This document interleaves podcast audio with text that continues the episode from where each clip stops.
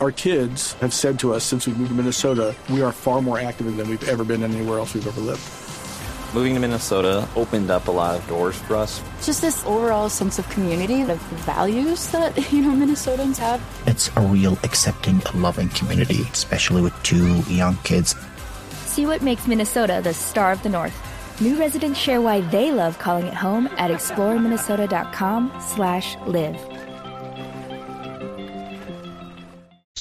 Eh, mire, ¿por dónde empezar? Porque esto es caída tras caída, eh, cascada tras cascada. La verdad, hoy eh, se fueron primero al piso los tres del top de la carrera.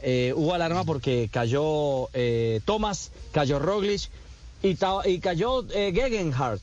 El gran damnificado J de este primer gran episodio, eh, por la magnitud de lo que aconteció, fue justamente el de Lineos, que tuvo que abandonar la carrera y vaya baja para el equipo británico. Una curiosidad y un hecho lamentable. La curiosidad es que se cayeron los tres del podio en la misma acción. El piso estaba rebaloso y se fueron al piso Geraint Thomas, que es primero en la general, se fue al piso Primo Roglic, segundo en la general, y se fue al piso Tao Gegenhardt, que tuvo que abandonar en ambulancia y acaba de salir el eh, diagnóstico médico, fractura de cadera el el izquierda dólar en la al parte piso, izquierda que todos, requiere que el dólar cirugía iba- para iba el para británico. en ese momento porque es No, que la tendencia últimamente en las cosas es que el dólar se va para abajo. Entonces, Ojalá ¿cómo no fuera quiere el que caiga dólar. el dólar?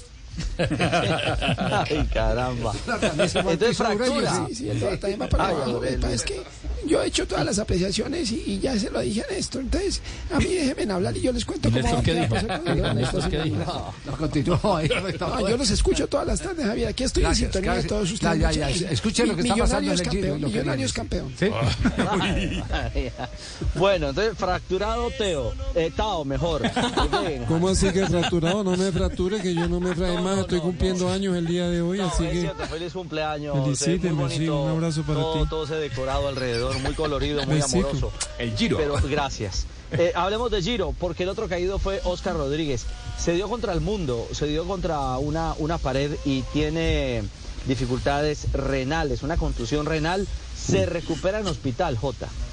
Sí, eh, se, dio contra una pared y los golpes en seco pues eh, son más eh, peligrosos y lo atendieron en el hospital de Tortona, posteriormente fue desplazado al hospital de Novi y estará la noche allí recluido, mañana le hacen una nueva valoración pero tiene un golpe en un riñón que es una contusión que puede ser delicada.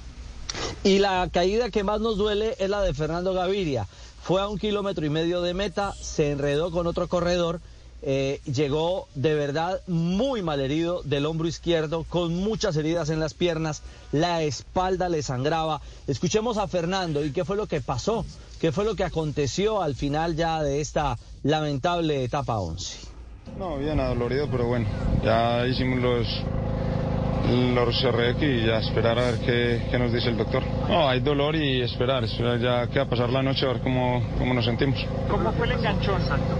No, en- al final él, me encuentro con, creo que con, Caru- con Damiano Caruso que, que venía de aflojar porque ya habíamos pasado los tres kilómetros y ahí fue el enredo.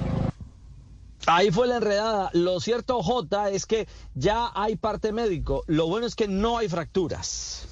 Sí, afortunadamente para Fernando Gaviria no hay fracturas, pero quedará en observación y mañana seguramente cuando, cuando ya en frío tenga eh, los golpes, sabrán si toma la partida o no. Hay que dejar ahí un interrogante grande sobre Fernando. Hoy ganó Ackerman sobre Jonathan Milán en un sprint espectacular con el remate de, de la Maglia Ciclamino, pero hizo falta Fernando para, para que el sprint hubiera estado Sí, mucho más es. espectacular. Bueno, sí, fue, fue una etapa difícil.